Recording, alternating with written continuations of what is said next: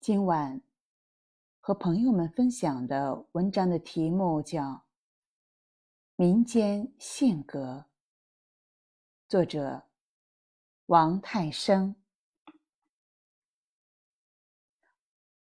民间性格是一个地方的气质和风骨，每个地方都有它的民间性格，口味及性格。我们这地方的人口味清淡，菜偏甜，性格柔中带刚，刚中有柔。大多数人性情是安静的，就像吃螃蟹，多费神的一件事呀。我们不急不躁，大人小孩吃得干干净净，神态安安静静。民间性格。是一种与生俱来的气质。杭州人风雅。明代高廉《四时幽赏录》记述，杭州人一年四季的风雅闲事就有四十八件。春时，在孤山月下赏梅花；八卦田里看菜花；夏天坐在三生石上谈月。飞来洞中避暑。秋天去满家巷赏桂花，去圣果寺月岩望月。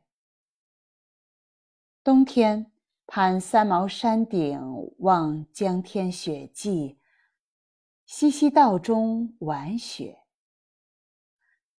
民间性格是暗生和滋长于民间的。一种风骨，民间性格不仅体现在这个地方的人的性格里，戏曲也是一种载体。我曾采访一个剧团，那天他们到乡下演出，开演前，演员们挤在简陋的一角，认真的化妆。我用相机近距离拍下了许多特写，尤其是演员化妆后的面部特写。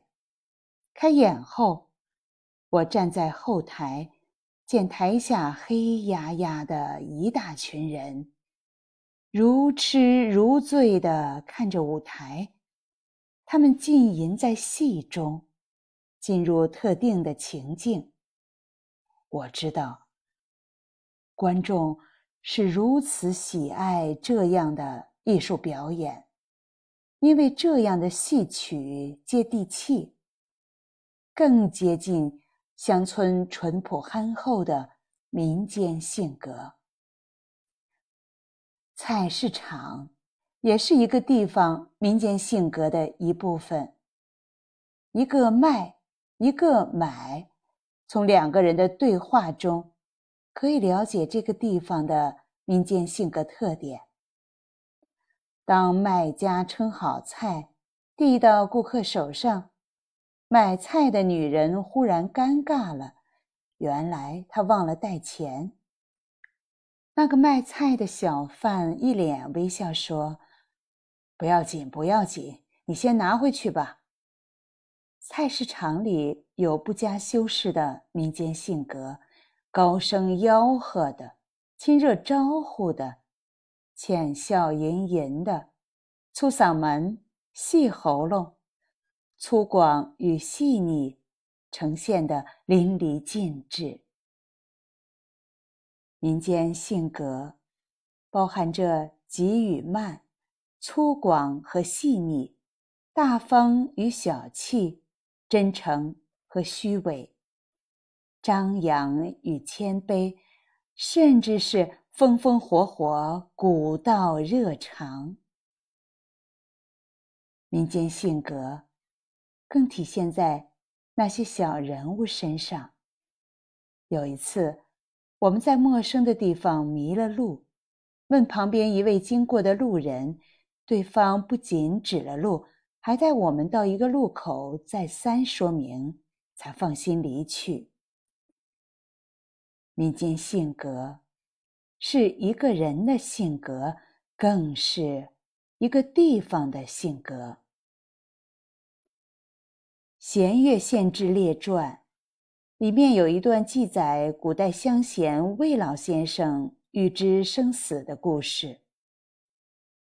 欲自克妻沐浴，具衣冠，端坐而足。卒之日，犹赋诗饮酒，谈笑如常时。